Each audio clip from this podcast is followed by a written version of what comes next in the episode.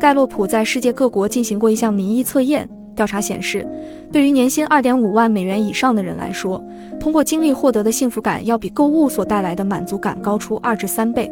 不知道你是否有过这样的体会？小时候和家人一起去旅行，或是参与了一些很有意思的活动，这样的记忆总是经久难忘。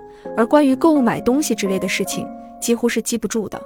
虽然在刚刚买到喜欢的东西的时候，我们也曾欢欣雀跃。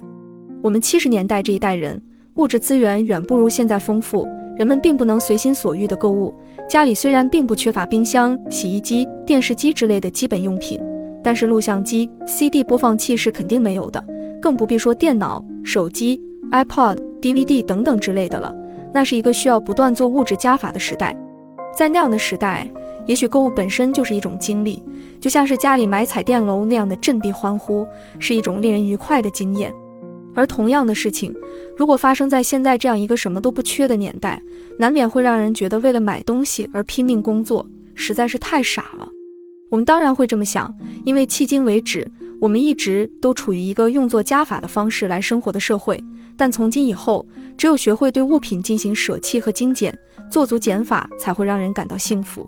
其实，幸福就像是自行车的两个轮胎。过去的日本把物质或是工资等金钱收入当做一个轮子，劳动当做另一个轮子。人们付出劳动，获得劳动的回报，金钱或是物质，如此反复，使得这辆叫做幸福的自行车得以向前滚动。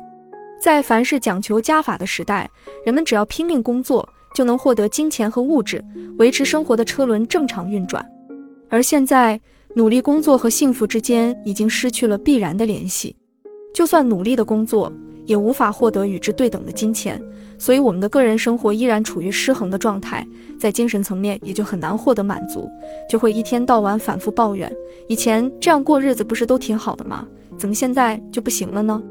而关于幸福的全新价值观，与从物质中得到的幸福相比，从经历中获得幸福的精神体验的比重越来越大了。为了获得幸福，我们需要很多东西，其中之一就是时间。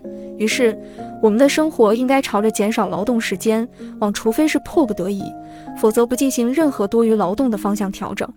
这一点能否变成现实，姑且不论。现实情况是，日本的法定劳动时间为一周四十小时。而丹麦则是三十七小时，且法律还规定有夏季四周、冬季一周，合计五周的带薪假期。此外，每个劳动者还能另外从公司获得一周左右的大假。丹麦社会正呈现出进一步缩短劳动时间的趋势。丹麦人为什么会有这么充裕的假期呢？他们也曾和日本一样，规定劳动者一周工作四十小时，但是因为无法提升大家的工资水平，便代之以减少个人平均劳动时间。否则，整个社会就无法正常运转。